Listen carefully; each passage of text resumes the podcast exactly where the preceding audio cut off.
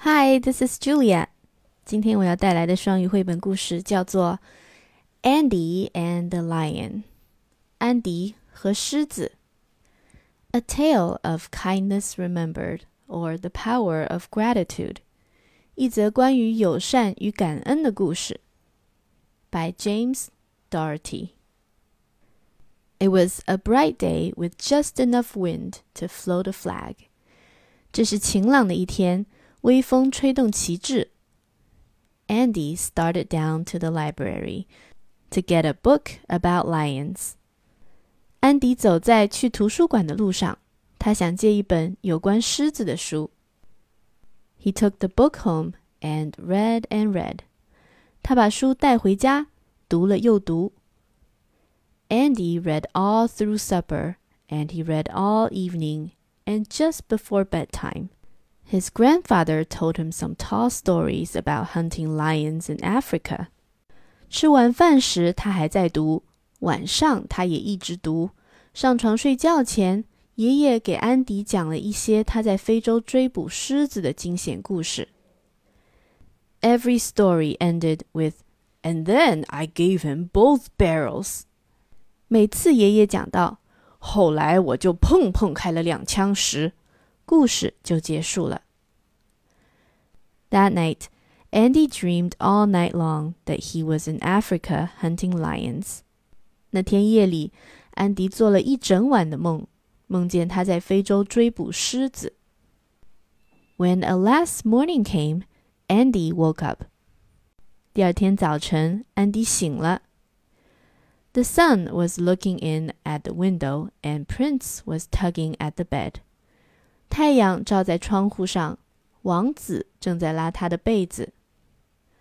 The lion had left, but Andy kept thinking about them.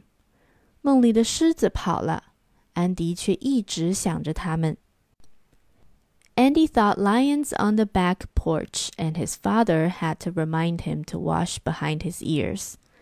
在后廊洗脸时，安迪还想着狮子，他的爸爸只好提醒他要洗一洗耳朵背。 Andy was still thinking lions after breakfast when his mother gave his hair a final brush and 吃完早饭，妈妈给他梳头发时，安迪还在想着狮子。然后，Andy started off to school。安迪出门去学校。Andy walked along swinging his books and whistling a tune. 安迪走在路上， 一边把书甩来甩去，一边大声哼着歌。As he came to the turn in the road, he noticed something sticking out from behind the big rock just at the bend. 当他走到路的拐弯处，突然发现大石头后面伸出一个东西。It looked very queer. So Andy and Prince crept up cautiously to investigate. 这东西看着真奇怪，于是 安迪和王子轻轻地走过去看一看。It moved. 突然，这个东西动了。It was a lion. 啊，是一只狮子。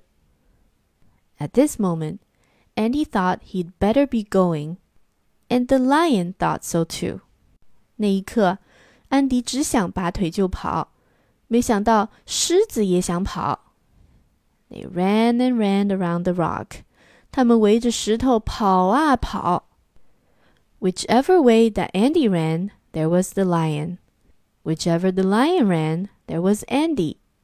安迪不论往哪边跑，总是遇到狮子；狮子不论往哪边跑，总是遇到安迪。At last, they both stopped for breath. 最后，他们俩都停下来喘气。 The lion held out his paw to show Andy what was the matter. 狮子伸出爪子给安迪看。It was a big thorn stuck in his paw. 原来一根巨大的刺扎进了狮子的爪子里。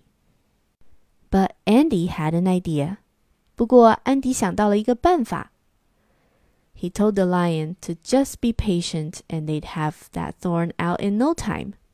他让狮子忍耐一下， 他会马上把刺拔出来。Fortunately, Andy always carried his pliers in the back pocket of his overalls。正好，安迪平时总在裤子的后兜带着钳子。He took them out and got a tight grip。他拿出钳子，紧紧地夹住刺。Then Andy braced one foot against the lion's paw and pulled with all his might until the thorn came out。然后安迪用一只脚托住狮子的脚掌，用尽全身力气，直到刺被拔出来。The grateful lion licked Andy's face to show how pleased he was。狮子感激不尽，它舔着安迪的脸，表示它是多么高兴。But it was time to part。很快，分别的时间到了。 So they waved goodbye。安迪和狮子挥手告别。Andy went on to school, and the lion went off about the business of being a lion. 安迪继续去上学，狮子去忙狮子该忙的那些事。In the spring, the circus came to town. 春天到了，马戏团来到了镇上。Of course, Andy went. 当然， 安迪也去了。he wanted to see the famous lion act. 他想看看那场着名的狮子表演。Right in the middle of the act, the biggest lion jumped out of the high steel cage and with a terrible roar dashed straight toward the people. 表演刚进行了一半，那只最大的狮子突然跳出了高高的铁笼子，发出可怕的吼声，直接冲向人群。 They ran for their lives and in the scramble, Andy found himself right in the lion's path. 人们四处奔逃，安迪在地上连滚带爬，却发现自己正好在狮子的爪子下。He thought his last moment had come. 安迪想，这下完了。But then, who should it be but Andy's own lion? 不过， 这不是别的狮子，正是安迪救过的那只。they recognized each other and danced for joy. 他们互相认出来后，高兴地跳起舞来。When the crowd came back ready to fight the lion and capture him, Andy stood in front of the lion and shouted to the angry people. 这时，人们都回来了，他们准备与狮子搏斗，抓住它。 安迪急忙站在狮子前面，对愤怒的人群大声说。do not hurt this lion. 不要伤害这只狮子。He's a friend of mine. 他是我的朋友。Then the next day, Andy led the lion and all the people in a grand parade down Main Street to the city hall. 第二天，安迪带着狮子和所有人一起组成了一支巨大的游行队伍， 从大街一直走到市政厅。